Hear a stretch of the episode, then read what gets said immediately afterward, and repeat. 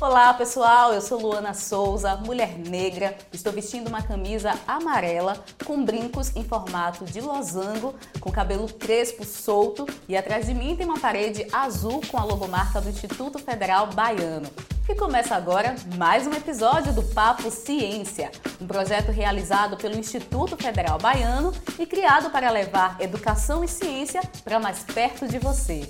E nessa edição especial, marcada pelo mês da consciência negra, o tema do nosso bate-papo é Educação Antirracista.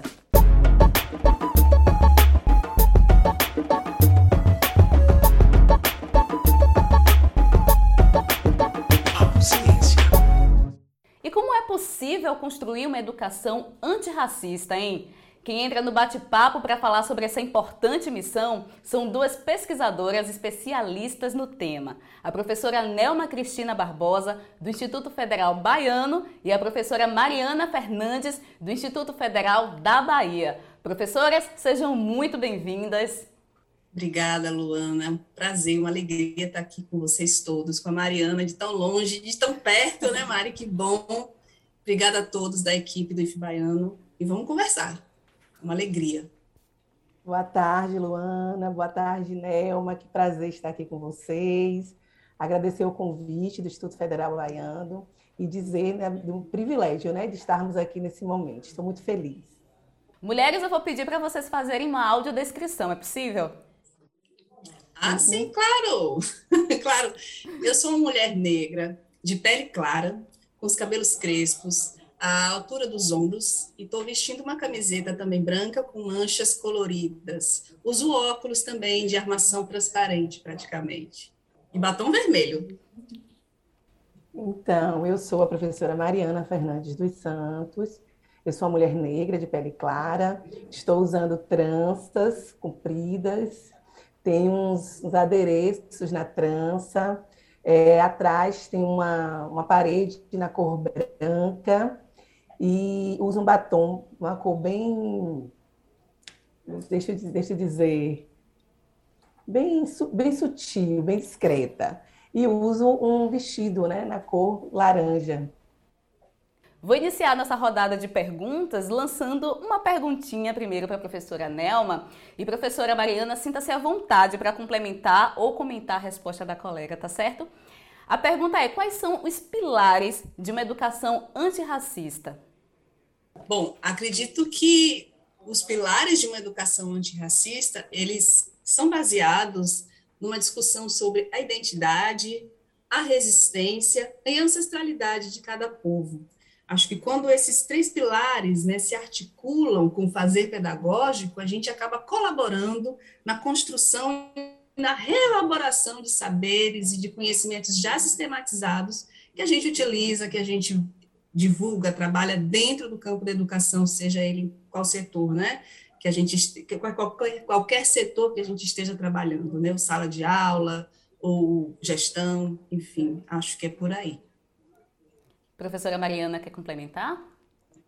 Assim, só um, um, complemento mesmo ao que a professora Nelma traz, e aí eu cito, né, pensando nas nossas mais velhas, a professora Petronília, quando ela bem lá, né, logo no início, nos diz né, sobre algo básico de pensar é, educação para as relações étnico-raciais. É, no mínimo, né, garantir o direito né, de pessoas que, de fato, não teve esse direito garantido diante dos diferentes espaços né? um espaço que foi ocupado apenas por um grupo, né? por um perfil, perfil social, por uma identidade, de fato, e aí é, pensar uma educação antirracista a partir da educação né, para as relações étnico-raciais é exatamente a gente trazer essas reflexões desses tensionamentos né, na sociedade para que, de fato, se reconheça é, é, a necessidade de que outros povos que foram é, invisibilizados né, nesse processo possam, de fato, ter o direito já dado né, a um grupo específico. Muito bom, eu vou continuar com você, professora Mariana, porque tem se falado muito sobre o racismo institucional, né? Mas do que se trata e como é possível combatê-lo? Então, o racismo institucional, assim, diante de tudo que a gente percebe, eu entendo que é um fracasso das instituições, né? não é só uma ação interessada, né? é um fracasso das instituições de, de fato, não cumprirem o seu papel, especialmente as instituições públicas. E aí, quando eu falo desse fracasso, a gente pensa em várias situações, né? A gente pensa quando as nossas instituições, de fato, nos seus, nos seus pensando em instituição de ensino, né? Nos seus PPCs, nos seus projetos de curso, preconiza né, uma lógica prescritiva de currículo, apenas contemplando né, algumas referências e visibilizando outras, né, causando o que a gente chama de epistemicídio, de racismo é, epistêmico. É quando as instituições fazem fomentos de editais para eventos como a Semana Nacional de Ciência e Tecnologia, pensando inclusive de uma concepção de ciência que não pauta né, a, a produção de outros povos, e, quando, e simplesmente deixa de pensar nesses momentos para eventos como a Semana da Consciência Negra, né, entre outras atividades que a gente entende que devam acontecer ao longo do, do, de todo o processo, mas a gente precisa também demarcar. Então, racismo institucional, eu entendo que é isso, é o fracasso das instituições, né, de não cumprirem com o seu papel, que de fato, né, especialmente as instituições públicas de ensino, que é de incluir, que é de pensar na educação democrática, né? Uma educação que de fato se propõe à crítica. Então, acho que assim, muito em resumo, pensar a, a, a, o racismo institucional é muito sobre isso, né? É muito sobre deslegitimar, é muito sobre é, de maneira interessada, eu diria, né? Não é descaso, interessada, é, não, não legitimar de fato né, o, o, debate que é importante e que envolve toda a pluralidade né, das pessoas que estão nessa instituição. Então, acho que é, que é um pouco disso, assim, de maneira bem é, é, resumida, eu diria. Perfeito. Professora Nelma, quer complementar, comentar algo sobre o tema? Gostaria. Eu acho que é muito. Ela falou tudo, né, gente? Mas a gente tenta enfeitar porque tem que enfatizar mesmo, Mari, tem que enfatizar. Veja só, é, eu acredito que esse tratamento desigual baseado numa, numa percepção, numa crença né, de superioridade de um grupo por conta da, da cor da pele em relação ao outro, ele perpassa o nosso cotidiano nas instituições todas, né? Principalmente, e principalmente porque nós estamos numa instituição pública de ensino, a gente precisa compreender, localizar esse comportamento, esse pensamento e tentar ir minando, constrangendo, impedindo que ele aconteça. Então, ele pode acontecer por exemplo, desde o mau atendimento ou não atendimento de, uma, de um estudante, da família de um estudante numa secretaria, ou um maltrato, ou um distrato, ou uma, uh, uma aula de menor qualidade para um, isso, para um grupo que esteja inserido, né, e dentro desse contexto, né, de é, seja visualizado como um grupo inferior, né, e aí estou falando dos negro-mestiços, né, dos indígenas e dos ciganos, por exemplo, no estado da Bahia. Isso a gente precisa visualizar, a gente precisa constranger, a gente precisa observar e ter ações efetivas. Então, quando a instituição ela não se preocupa em mitigar esses comportamentos internos, não adianta ela ter um PPC, um projeto político-pedagógico, um projeto é, é, institucional bonito, bem escrito, se ela não faz executar. Então, às vezes, não uhum. adianta você ter cotas reservadas para essa população se você não também não compreende a condição que essa população vive dentro dos territórios de identidade que nós estamos inseridos. Nós estamos inseridos em territórios no interior do estado da Bahia que são marcados por esses grupos, né? E quando nós, institutos federais, nós temos a obrigação de incluir, nós fomos criados para educar essas classes trabalhadoras, né? E o que, que nós estamos fazendo? Como está sendo esse nosso trabalho? Então, é preciso fazer uma reflexão e uma análise bastante cuidadosa de cada atitude nossa, da portaria,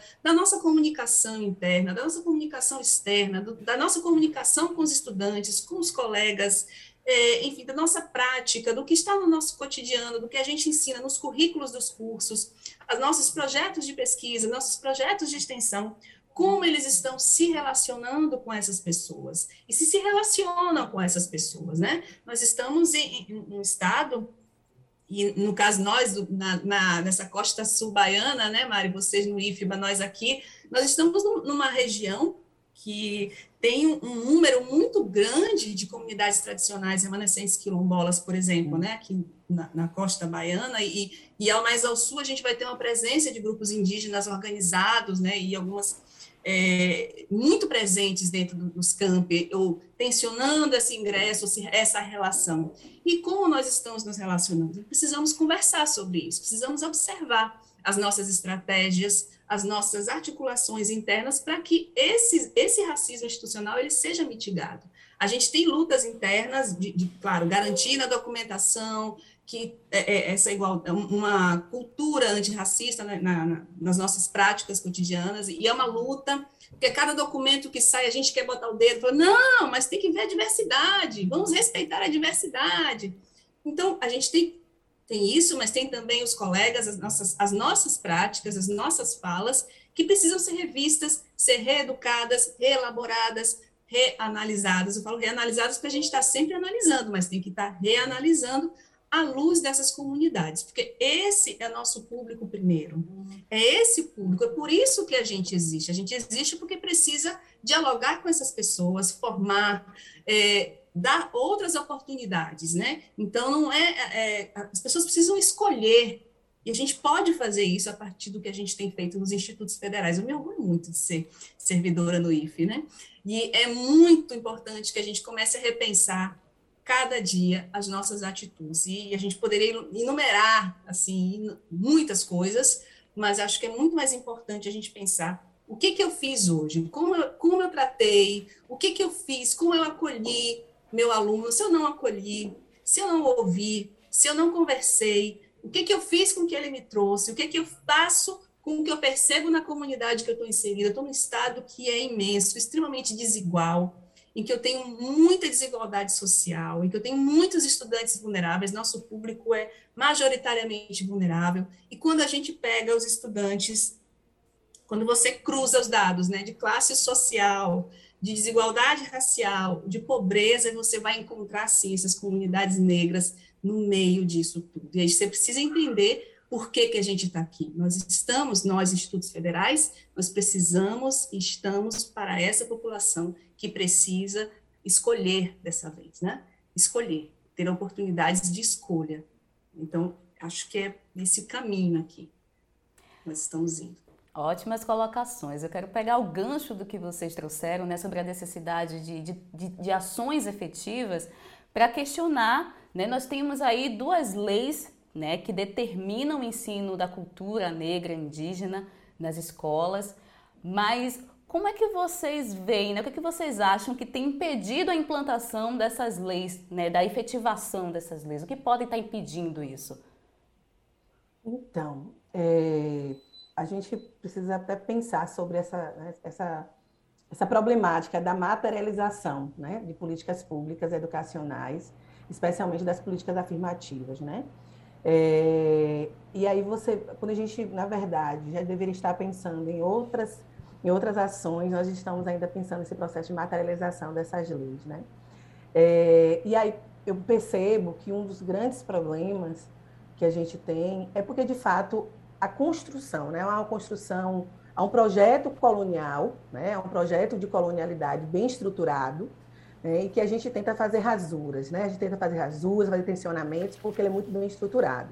E é esse projeto que, de fato, ele, ele se efetiva nas instituições, né? E ele se efetiva nas formações né, de nós, professores e professoras. Ele se efetiva no processo mesmo estrutural, estruturante da constituição da sociedade. Então, qual é, qual é, quais são as ações que a gente precisa pensar né, para que isso de fato aconteça?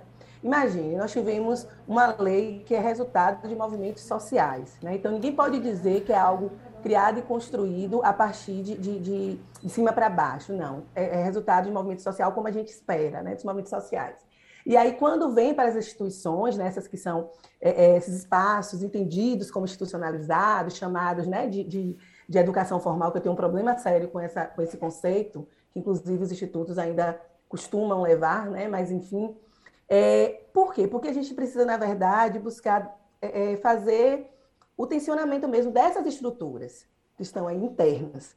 Né? E aí é, a professora Nema falava é, é, exatamente dessa questão, né? de como nós vivenciamos isso nos PPCs. Às vezes a gente faz a construção prescritiva lá para provar, mas aí a gente não consegue movimentar isso de fato. Por quê? Porque as pessoas, é, infelizmente, no geral, elas ainda não entenderam né, que pensar nessa perspectiva é, que precisou ser legitimado por lei é essa garantia do direito do outro. Né? Então, quando a gente não constrói essa consciência, né, seja ela racial, é, é, entre outras intersecções, é difícil.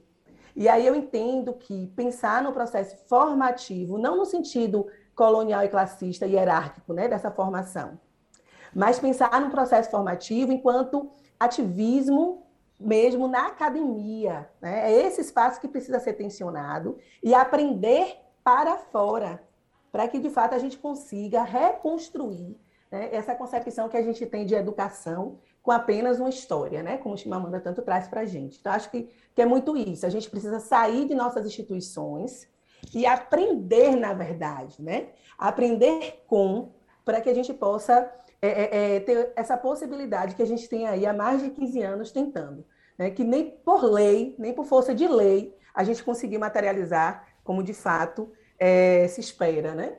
que é o, é é o óbvio, né? é racializar para tentar desracializar. E nós ainda estamos no processo de racializar. Eu quero complementar um pouco a fala da professora Mariana, é, trazendo uma outra, um outro elemento que eu acredito que seja importante, que é a vontade política. A vontade política de quem? De que sujeitos? Não só dos governantes, não só dos nossos políticos, mas nosso, nossa vontade política enquanto sujeito social, enquanto cidadão, cidadã, a gente precisa querer transformar essa realidade. Quando a gente é, é, pega a lei, a gente, e aí para educadores como educadores, à primeira vista, é, as pessoas estão compreendendo de maneira bastante equivocada o texto da lei. Ele está lá dizendo que é obrigatório o ensino de, da história da África, da cultura afro-brasileira, das populações ameríndias, das culturas indígenas, em todas as escolas do país, mas especialmente nas áreas de artes, literatura e história. Ele não diz exclusivamente, está dizendo que é especialmente. Por quê? Porque são campos do conhecimento que vão lidar, lidar principalmente com as subjetividades e com a formação das identidades né, nacionais, individuais, enfim. E isso precisa ser lembrado o tempo inteiro, é especialmente, não é exclusivamente. Então, às vezes fica muito cômodo para a gente que é educador, para quem ou para qualquer outra pessoa, né? Ah, não, é só para o pessoal de artes. Não é, é para todo mundo, porque dentro da ciência, da, da tecnologia, de outro, da saúde, a gente vai ter também outros olhares, outros, outros conhecimentos, outros modos de fazer esse conhecimento que não estão lá privilegiados no material que a gente utiliza no dia a dia, nas referências que a gente utiliza para estudar. Então, todo esse material, essas informações, estou chamando de material, mas na verdade esse contingente, esse arcabouço de saberes, conhecimentos outros, precisam estar dentro das escolas. A gente precisa estabelecer diálogos, e não só dentro das escolas, mas a partir das escolas, porque é lá que a gente pode também sistematizar muitos conhecimentos que não estão ainda aí em voga, as pessoas nem sabem. Ela, é para lá que vem muita informação, é lá que a gente percebe muita informação que não foi ainda sistematizada, que pode se transformar num material didático, que pode se transformar tanto em pesquisas quanto no campo da inovação científica e que vem oriunda de conhecimentos científicos, tecnológicos, é, artísticos também, né, de todas as outras sociedades que construíram esse país. Então, a gente precisa ter a vontade política de dialogar com esses, essas nossas matrizes todas, e sim, é um exercício cotidiano de rever, refazer tudo o que a gente estudou, porque nem eu, nem você, nem a Mariana, nem ninguém, nós não estudamos isso na nossa graduação e na, na educação básica. Então, tudo que a gente está nesse momento tentando trabalhar enquanto docentes, enquanto pesquisadoras, é fruto de nossos esforços enquanto pesquisadoras mesmo, enquanto militantes, pessoas comprometidas com transformações sociais, e aí uma hora engajada num movimento, outra hora num outro, mas atento ao que está sendo discutido e com vontade política de transformação. Essa vontade política de transformação está, acho que é inerente à condição do educador, da educadora. Então, quando a gente voltar a ter esse contato nós educadores, eu falo somente para nós educadores e educadoras, a gente precisa votar forte para a gente conseguir ir adiante. A gente precisa ir adiante e ter coragem, porque não é só o governante, não é só prefeitura, não é só o gestor. É, a gente também precisa ter coragem, porque são vários conflitos que aparecem, né? A gente tem de intolerância religiosa a, a fake news, né, por aí, e a gente vai ter o racismo que está incrustado também nos nossos fazeres cotidianos, o racismo epistêmico, que é o inferno, que a gente não vê, nós não conseguimos perceber, mas praticamos, absorvemos todos os dias, né, que é a, essa invisibilidade da, do conhecimento produzido por pessoas que não são pessoas euroreferenciadas, né, então tudo que foi produzido pela comunidade negra no mundo, tudo que foi é produzido pelas comunidades indígenas, isso a gente acaba não considerando, por exemplo, nos nossos. Quando a gente tem ideia de conhecimento, quando a gente tem ideia de sociedade, de civilização, de mundo, a gente não traz isso. Então, precisamos ter todo esse esforço, mas precisamos, institucionalmente falando, uma formação continuada, porque ela não é, não deve parar, a gente nunca para, né, Mari? A gente está sempre estudando, sempre descobrindo coisas novas, sempre estudando, porque cada dia é um processo diferente para a gente trabalhar. Perfeito, professoras. Vocês trazem aí, né, essa luta que é diária e contínua, né, mas que também depende de todos, né? Não dá somente para professores negros entrarem nessa, nessa luta, nesse combate. É preciso que toda, toda a instituição, toda a comunidade faça parte desse processo. É aí que eu pergunto para vocês, né? Qual é a importância da formação docente nesse processo da educação antirracista? Então, olha a intimidade, coisas de Bahia. Fique à vontade. Não é, Nelma? Então, eu para pensar a importância da formação docente, eu te dou um exemplo assim bem rapidinho. É, eu lembro de, uma, de um momento, há mais ou menos uns sete anos, que nós estávamos em, nós estávamos em atividade de conselho de classe. Né? Para quem não sabe, os institutos nós temos né, a verticalidade. A gente trabalha com ensino médio integrado, técnico, até a pós-graduação, estrito senso.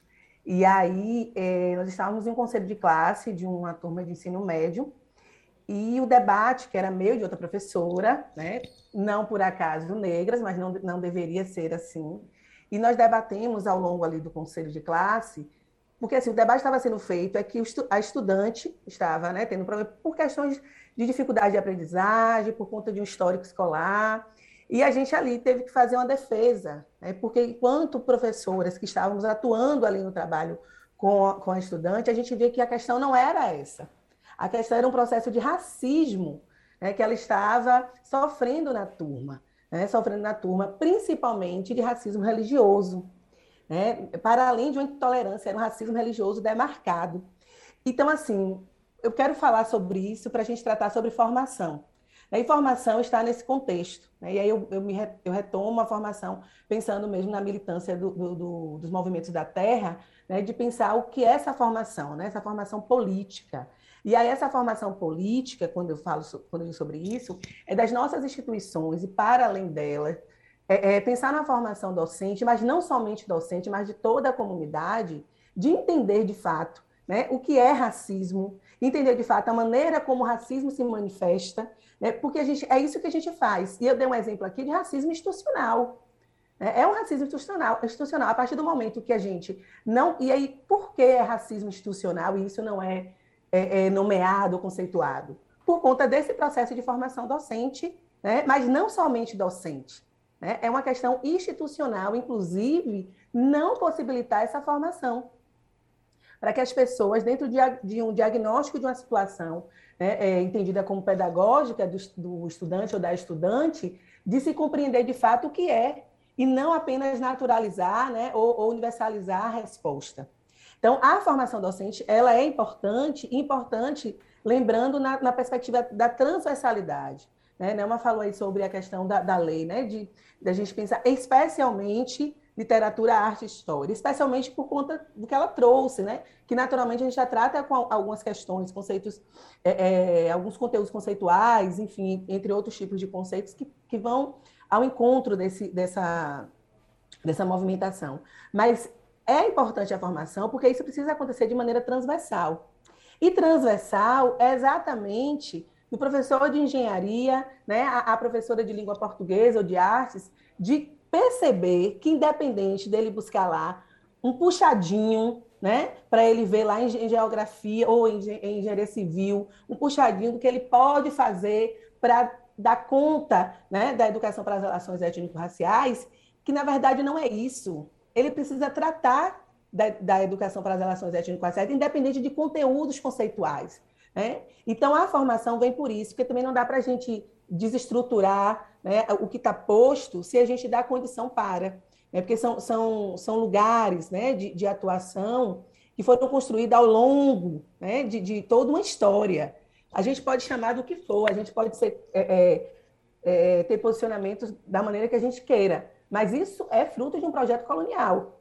Né? E aí eu não consigo ver outro caminho, né? a gente pode chamar de decolonialidade, pós-colonialidade, enfim. Né? É, são questões epistemológicas e conceituais. Mas eu não consigo ver um caminho para a gente repensar essa estrutura, e aí quando eu falo isso, é repensar as estruturas de formação, inclusive, se não for exatamente tensionando né, a partir dessa educação. Então, eu, eu tenho repetido isso, porque, na verdade, eu penso que a gente precisa buscar outros caminhos, outras estratégias. Né? E quando eu falo sobre isso, é até uma preocupação diante de alguns retrocessos que a gente tem tido né, ao longo desses últimos anos. Então, é, é, é, uma reflexão que eu tenho feito, que as nossas estratégias é, precisam ser outras, porque as estratégias da, né, da branquitude, as estratégias do opressor também têm mudado. Então, a gente precisa, de fato, é, é, mudar as estratégias para que a gente não, não perca, né? E eu entendo que a gente não vai perder, a gente nem um passo a menos, mas para que a gente tenta, pelo menos, garantir né, o que a gente já construiu e poder é, é ir ao encontro né, dessas pessoas que estão aí nos espaços, né, nos espaços considerados de poder e de privilégio, para que elas possam perceber né, que ao redor delas ali há uma maioria e há uma minoria. Né. Então, acho que isso é, é, meio que pensar mesmo essa, essa perspectiva de educar para as relações étnico-raciais, pensando na formação docente. É isso, professora Nelma. Vou completar porque essa mulher é maravilhosa, gente! Olha só, vou tentar, viu? Porque eu, eu viajei aqui no seu diálogo, adorei. Uhum. E, bom, o que eu acho é que a gente precisa pensar na formação docente com o estímulo de uma constante pesquisa, porque a cultura afro-brasileira, que é o resultado desses encontros, né, diálogos e tensões entre as referências culturais indígenas, europeias e africanas, com ênfase na, na africana, é, essa cultura ela assume características completamente diferentes, heterogêneas, né, é, em cada comunidade. Então, a mesma cultura que é importante, que tem um elo principal, que tem um eixo como ancestralidade, né, o respeito a quem veio antes, o respeito ao meio ambiente, uma ideia de continuidade da vida, uma ideia de respeito com quem viveu antes e com quem está vivendo ou vai viver. Então, essa ancestralidade ela é base para muita coisa, para muito conhecimento, né? E a cultura, ela vai se manifestar nas diversas formas que a cultura tem, e o professor precisa estar atento a adaptar o conhecimento, ou adaptar, ou dialogar, ou tensionar, ou reelaborar, na verdade, acho que a palavra melhor é reelaborar o conhecimento e a produção desse conhecimento que ele tem dentro da sua comunidade. Eu vou citar, por exemplo, é, a gente que da rede federal, a gente tem muitos colegas da área técnica, então vou usá-los, coitados, hoje como exemplo. Professores, por exemplo, da área de agronomia, nós temos um, contingente muito grande que, de repente, ah, meu Deus, como é que eu vou trabalhar essas questões étnico-raciais dentro do campo da agronomia? Meu Deus. De repente, você precisa se lembrar que todo o processo de, de, várias culturas agrícolas que foram inseridas aqui no Brasil por conta da experiência afrodiaspórica. O café, que era uma cultura agrícola extremamente complexa, foi introduzida aqui no Brasil por quem? A pecuária chegou aqui através de quem? E quem é que veio trabalhar com a pecuária? Porque tinha saberes ligados à pecuária e ao curtume, à produção do couro, que eram saberes importantíssimos para o projeto colonial, como a Mariana falou. A gente vai ter, por exemplo, hoje na Bahia, uma importante porção da economia baseada no dendê. Gente, dendê é africano e sustenta famílias e famílias aqui no estado da Bahia, no Pará e em outros lugares também, e está presente. Então, temos que nos conscientizar dessas contribuições, dessas presenças. As embarcações que a gente tem, que, que dinamizaram todo o comércio né, entre os lugares aqui no interior do estado da Bahia, é, a forma como se fazia essas embarcações, muitos desses saberes foram trazidos por escravizados africanos para cá. Então, isso precisa também estar adaptado. A gente tem uma série de outros conhecimentos, e quando o professor, o educador, a educadora se conscientiza disso, ele não fica dependendo somente da referência dos grandes centros acadêmicos, ele também vai entender que tem pistas e formas de trabalho com os mesmos saberes científicos nos lugares em que ele atua. Vou citar, por exemplo, o povo da informática. O que, que isso tem a ver? Como eu vou trabalhar no campo da informática? Gente, olha aí o jogo de búzios. Tem uma correlação matemática incrível com a, a, o, o, campo da informática. Vamos estudar isso, vamos saber mais. Não é somente é, aquilo que ensinaram para a gente, mas também e mais, e mais além.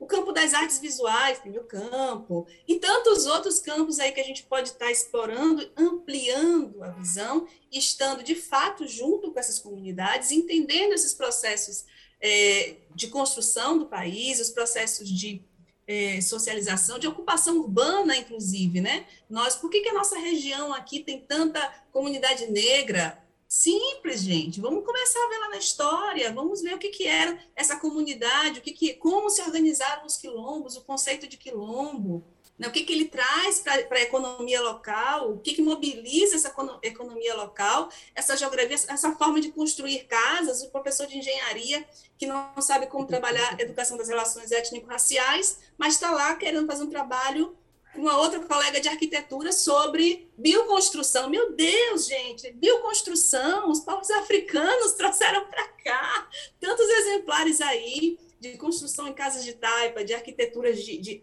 na base do, do, do tijolo de adobe e outros. Só que por trás de todos esses saberes tem uma cosmovisão, uma, uma forma específica de, de ver o mundo, de se ver no mundo, de ver sua comunidade no mundo, de se relacionar com essas coisas desse mundo, tanto esse mundo visível quanto o mundo invisível. Isso precisa estar compreendido.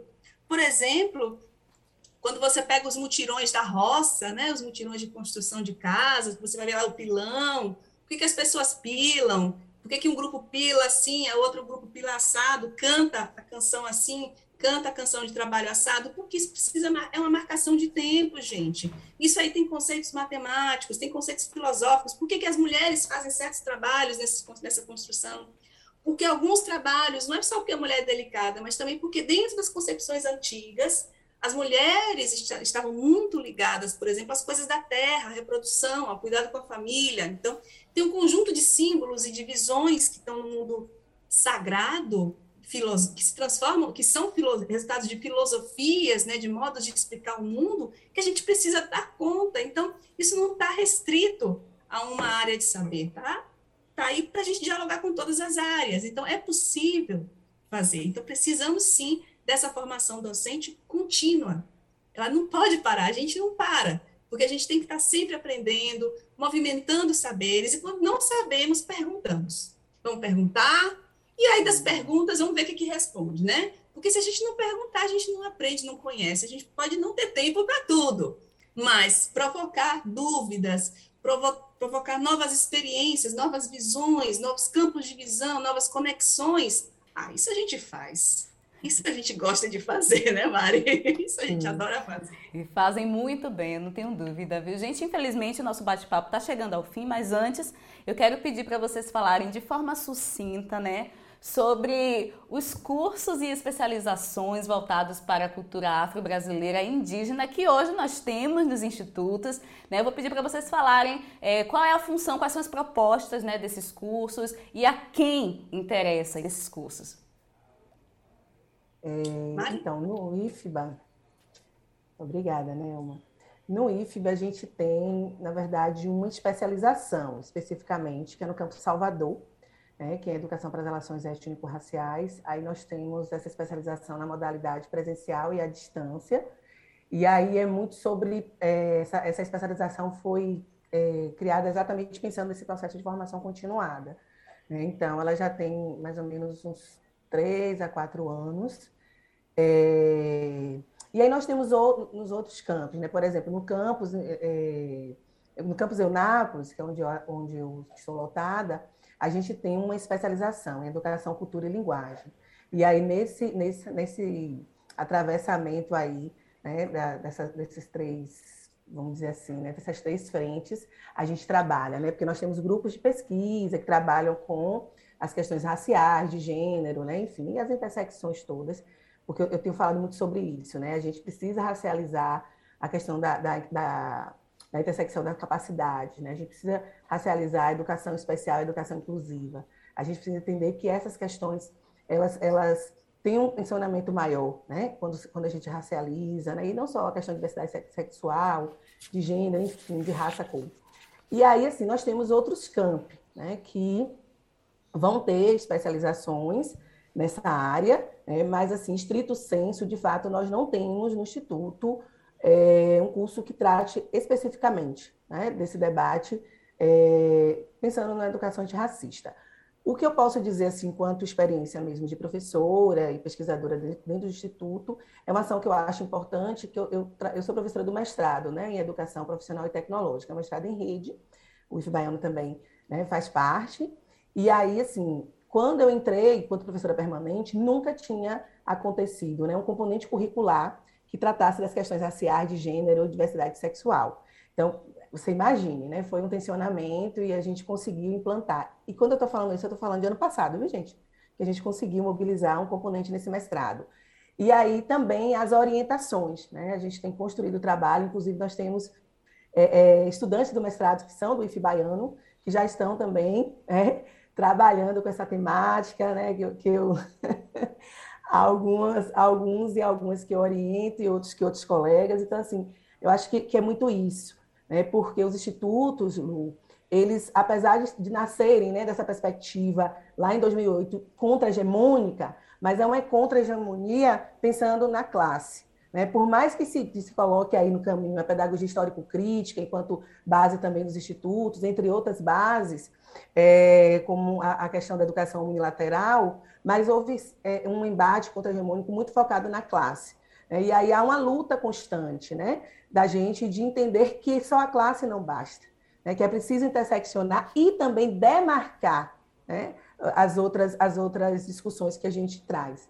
Então, acho que é muito isso. Né? O IFBA agora traz um, algumas mudanças importantes, pensando né, nas políticas afirmativas, enquanto diretorias, então, eu penso que, em meio a toda essa agonia que estamos vivenciando, a gente tem algumas coisas aí né, para, de fato, é, nos deixar né, mais, mais é, como é que eu vou dizer, com ori um pouco mais calmo, né, com o ori um pouco mais calmo, para a gente poder continuar né, enquanto instituição.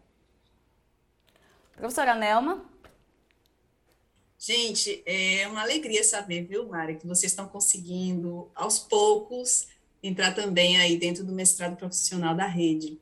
É uma alegria para a gente mesmo, é um alívio saber que essa luta está frutificando. É uma expectativa grande. Aqui no IFE baiano, nós temos duas especializações dentro da temática étnico-racial. Uma que é a História e Cultura Afro-Brasileira e Indígena em Governador Mangabeira, que foi criada pelo professor Roberto Carlos em 2017, que agora, inclusive, está na terceira turma lá na região. Mangabeira, que fica aqui na região do Recôncavo Baiano. E a nossa aqui em Valença, que está na primeira turma ainda, já estamos começando no meio do curso, somos pequenininhas, mas aqui a gente tem o curso de Relações Étnico-Raciais e Cultura Afro-Brasileira na Educação. O nosso enfoque aqui da região é a cultura afro, né? Enquanto que em Mangabeira ele conseguiu ampliar. E esse, esse, essa possibilidade de execução desses cursos vai muito em função dos docentes que a gente já tem e de algumas parcerias. Né? Então, não, a gente não tinha como. A gente fez um curso em Valência dentro do perfil de docentes que a gente conseguiu, né? E eles lá conseguiram outro perfil. O importante é que esses cursos estão acontecendo, estão atendendo professores, majoritariamente da educação básica da rede municipal, das redes municipais que a gente tem contato nas regiões que a gente atua, e isso tem estimulado alguns outros campi também a, a iniciarem processos de estudo para esse tipo de curso. Dentro do IF Baiano hoje, a gente tem um contingente de docentes negros e docentes pesquisadores dentro da temática negra, que já estão mais ou menos organizados ou articulados através do Núcleo de Estudos Afro-Brasileiros e Indígenas, já tem um contingente forte e, assim, digamos, é, fortalecido, né, para entender como a, como a instituição funciona, que é possível, sim, a gente fazer esses cursos, é, a gente possível, é possível fazer outro, outras modalidades, mas com a mesma temática, é possível se fazer cursos de projetos de especialização, projetos de extensão, projetos de ensino, Dentro dessa temática, a gente tem, por exemplo, o campus Santa Inês e o campus de Senhor do Bonfim, que tem experiências fantásticas nas suas graduações com comunidades locais indígenas, comunidades quilombolas, principalmente as comunidades que estão no campo em geral, mas são licenciaturas e, e que estão crescendo para projetos de especialização e de mestrado possível, mas dentro desses recortes étnico-raciais, muito, muito isso. Santa Inês, a gente tem a professora Patrícia, tem Patrícia Pena, tem a Arlene, que agora se aposentou, mas são professoras que conseguiram, dentro das licenciaturas, trazer essa demanda, institucionalizá-las e executá-las. Agora estão com uma EJA que tem uma, uma especialização em educação de jovens e adultos que tem esse recorte étnico também.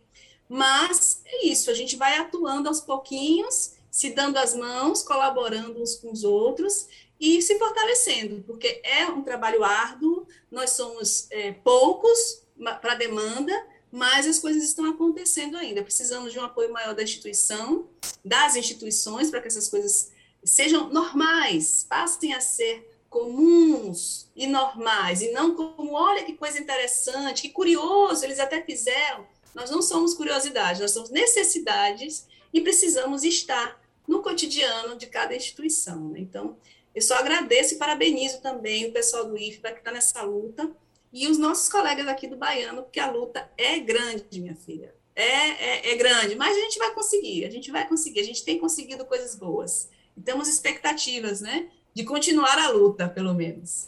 É, sigamos lutando, lutando e honrando quem veio antes da gente também, né? Preparando o solo para quem está vindo depois.